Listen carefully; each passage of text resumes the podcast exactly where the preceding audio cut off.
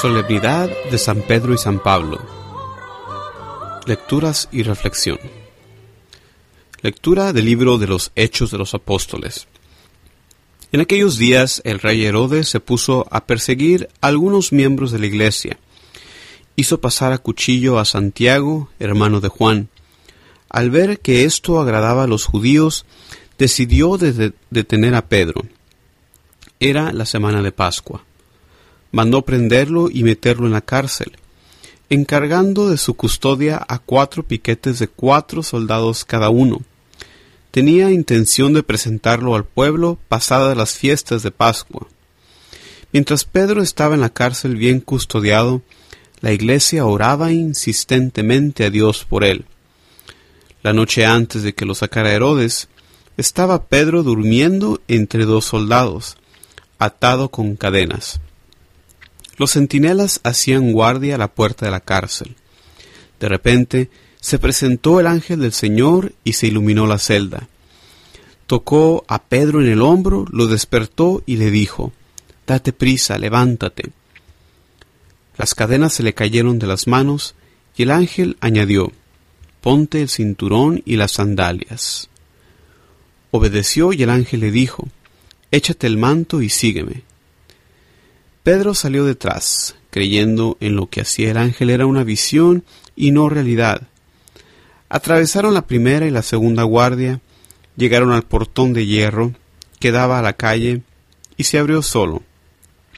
Salieron y ahí, final de la calle, se marchó el ángel. Pedro recapacitó y dijo, Pues era verdad, el Señor ha enviado su ángel para librarme de las manos de Herodes y de la expectación de los judíos. Palabra de Dios. La respuesta al salmo de este domingo es, El Señor me libró de todas mis ansias. Bendigo al Señor en todo momento, su alabanza está siempre en mi boca, mi alma se gloría en el Señor. Que los humildes lo escuchen y se alegren. El Señor me libró de todas mis ansias. Proclamad conmigo la grandeza del Señor, ensalcemos juntos su nombre. Yo consulté al Señor y me respondió, me libró de todas mis ansias. El Señor me libró de todas mis ansias. Contempladlo y quedaréis radiantes, vuestro rostro no se avergonzará. Si el afligido invoca al Señor, Él lo escucha y lo salva de sus angustias. El Señor me libró de todas mis ansias.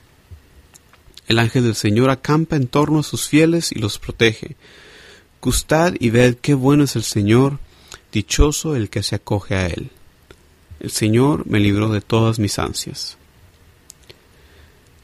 Lectura de la segunda carta del apóstol San Pablo a Timoteo. Querido hermano, yo estoy a punto de ser sacrificado y el momento de mi partida es inminente.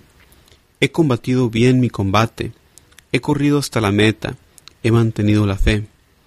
Ahora me aguarda la corona merecida con la que el Señor, juez justo, me premiará en aquel día, y no solo a mí, sino a todos los que tienen amor a su venida. El Señor me ayudó y me dio fuerzas para anunciar íntegro el mensaje, de modo que lo oyeran todos los gentiles. Él me libró de la boca del león. El Señor seguirá librándome de todo mal, me salvará y me llevará a su reino del cielo. A él la gloria por los siglos de los siglos. Amén. Palabra de Dios. La lectura del Evangelio de este domingo viene del Evangelio según San Mateo. En aquel tiempo, al llegar a la región de Cesarea de Filipo, Jesús preguntó a sus discípulos, ¿quién dice la gente que es el Hijo del Hombre? Ellos contestaron, unos que Juan Bautista, otros que Elías, otros que Jeremías o uno de los profetas. Él les preguntó, ¿Y ustedes quién dicen que soy yo? Simón Pedro tomó la palabra y dijo, Tú eres el Mesías, el Hijo de Dios vivo. Jesús le respondió, Dichoso tú, Simón, hijo de Jonás, porque eso no te lo ha revelado nadie de carne y hueso, sino mi Padre que está en el cielo. Ahora te digo yo, tú eres Pedro, y sobre esta piedra edificaré mi iglesia, y el poder del infierno no la derrotará. te daré las llaves del reino de los cielos, lo que ates en la tierra quedará atado en el cielo, y lo que desates en la tierra quedará desatado en el cielo. Palabra de Dios. Reflexión. Este domingo celebramos en conjunto a los santos Pedro y Pablo, Pedro, la cabeza del colegio apostólico, y el apóstol tan grande, el apóstol de los gentiles, el gran Pablo.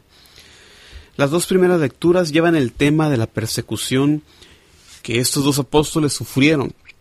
Tanto Pedro como Pablo murieron una muerte de mártires de acuerdo a la confiable tradición de la iglesia.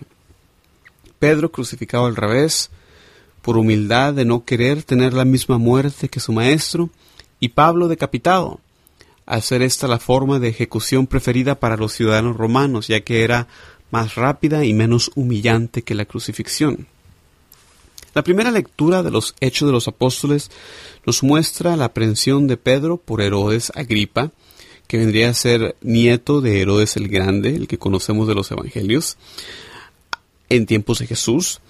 Al ver este que la muerte de Santiago agradaba a los judíos, eh, captura a Pedro, esto durante la fiesta de los panes ácimos, o sea, la Pascua, mostrando de forma paralela que lo que le pasó a Jesús se repite también con sus seguidores, como Jesús mismo lo había presagiado.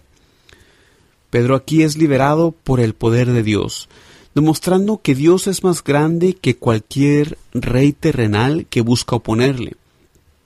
Le llega a Pedro la liberación mientras dormía.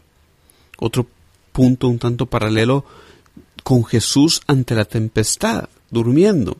A Pedro aquí tampoco le preocupa su encarcelamiento y puede dormir tranquilamente, tan tranquila y profundamente que el ángel tiene que tocarle el hombro, tiene que moverlo para despertarlo. Pedro confiando en la voluntad de Dios para él. El ángel le ordena que se ponga las sandalias, que vista con su manto, y así también nosotros podemos ver la orden del Señor de no preocuparnos por las dificultades en las que estemos viviendo y que debemos de vestirnos, debemos de prepararnos para poder seguirle. En la segunda lectura, Pablo siente ya el final de su carrera apostólica, eh, como ya está a punto de ser derramado en sacrificio. Pablo describe su labor en términos atléticos ha peleado el buen combate, ha llegado a la meta y habla de su premio como una corona, esa corona que le daban a los que resultaban victoriosos en las Olimpiadas de la antigua Grecia, que recibían esa corona de laureles. Esta es una apta analogía, ya que la vida de fe es una lucha constante. Después de que llegamos a conocer al Señor y recibimos por fe el bautismo, aún queda mucho camino por recorrer. No podemos dejar de insistir y poner de nuestra parte para estar cerca de Dios. La vida de fe es una lucha eterna. Y en esta lucha no estamos solos, como nos dice aquí Pablo. El Señor me asistió y me dio fuerzas. Así como Pablo habilitó a muchas personas para que creyeran en el Señor, así también Jesús le da la fuerza, le da la gracia necesaria para que Él continúe su misión. En el Evangelio vemos cómo la confesión de Pedro merita que Jesús lo ponga como la piedra base de su iglesia. El poder de las llaves que aquí menciona Mateo eh, es como, como, significa lo que nos dice el catecismo en el número 553. El poder de las llaves designa la autoridad para gobernar la casa de Dios, que es la iglesia. Jesús el buen pastor confirmó este encargo después de su resurrección, con el mandato pacienta mis ovejas. El poder de atar y desatar significa la autoridad para absolver los pecados, pronunciar sentencias doctrinales y tomar decisiones disciplinarias en la iglesia. Jesús confió esta autoridad a la iglesia por el ministerio de los apóstoles, particularmente por el de Pedro, el único a quien le confió explícitamente las llaves del reino la enseñanza de la Iglesia en el Catecismo número 553. Pedro vendría entonces a ser la cabeza del colegio apostólico, con una autoridad que debería de durar pues lo que dure la iglesia, es decir, hasta la segunda venida de Jesucristo. Esta autoridad es transmitida a los sucesores de Pedro, los obispos, sobre todo el obispo de Roma, a través de los tiempos. Nuestros días, el obispo de Roma, el Papa Francisco. Por eso nosotros los católicos honramos y apreciamos este ministerio petrino, reconociendo que los papas son sucesores de Pedro, con el encargo de guiar, de pastorear este rebaño de Dios que es la iglesia.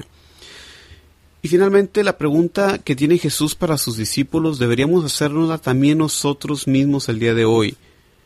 ¿Cómo vemos a Jesús en nuestras vidas? ¿Quién creemos nosotros que es este Hijo del Hombre? ¿Realmente es para nosotros Jesús el Rey de Reyes, Hijo de Dios y Salvador nuestro? Y si lo creemos así, ¿por qué no actuamos de acuerdo a esta fe? Oramos a Dios que nos conceda la gracia de vivir una vida congruente a la fe que profesamos, siguiendo el ejemplo de los pilares de nuestra iglesia, los apóstoles Pedro y Pablo que celebramos este domingo, que fueron fieles al Maestro y nos dejan como legado este ejemplo de fe para seguir.